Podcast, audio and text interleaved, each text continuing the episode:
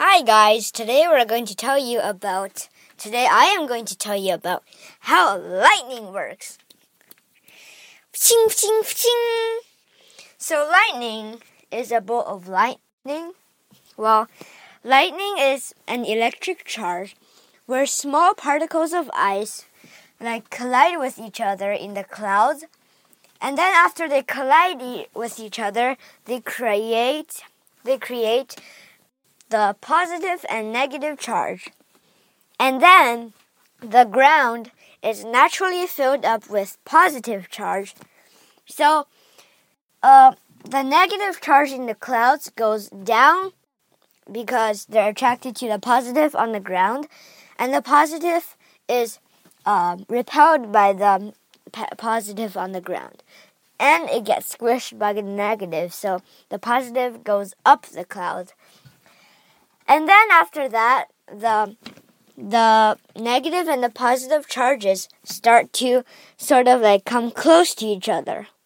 And then after they're really, really close to each other, not touching, but like almost touching, a millimeter perhaps, or a micrometer or a nanometer, then there is a small particle of uh, electricity because air is not really like air is not really like iron could which could like store electricity and let electricity go through it. Air is like a resistor.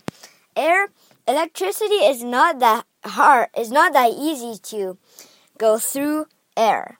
So when air is really really like when the volume of air is really, really small between the first two charges, then there is a little shocky thing connected because the air resistance is smaller than usual.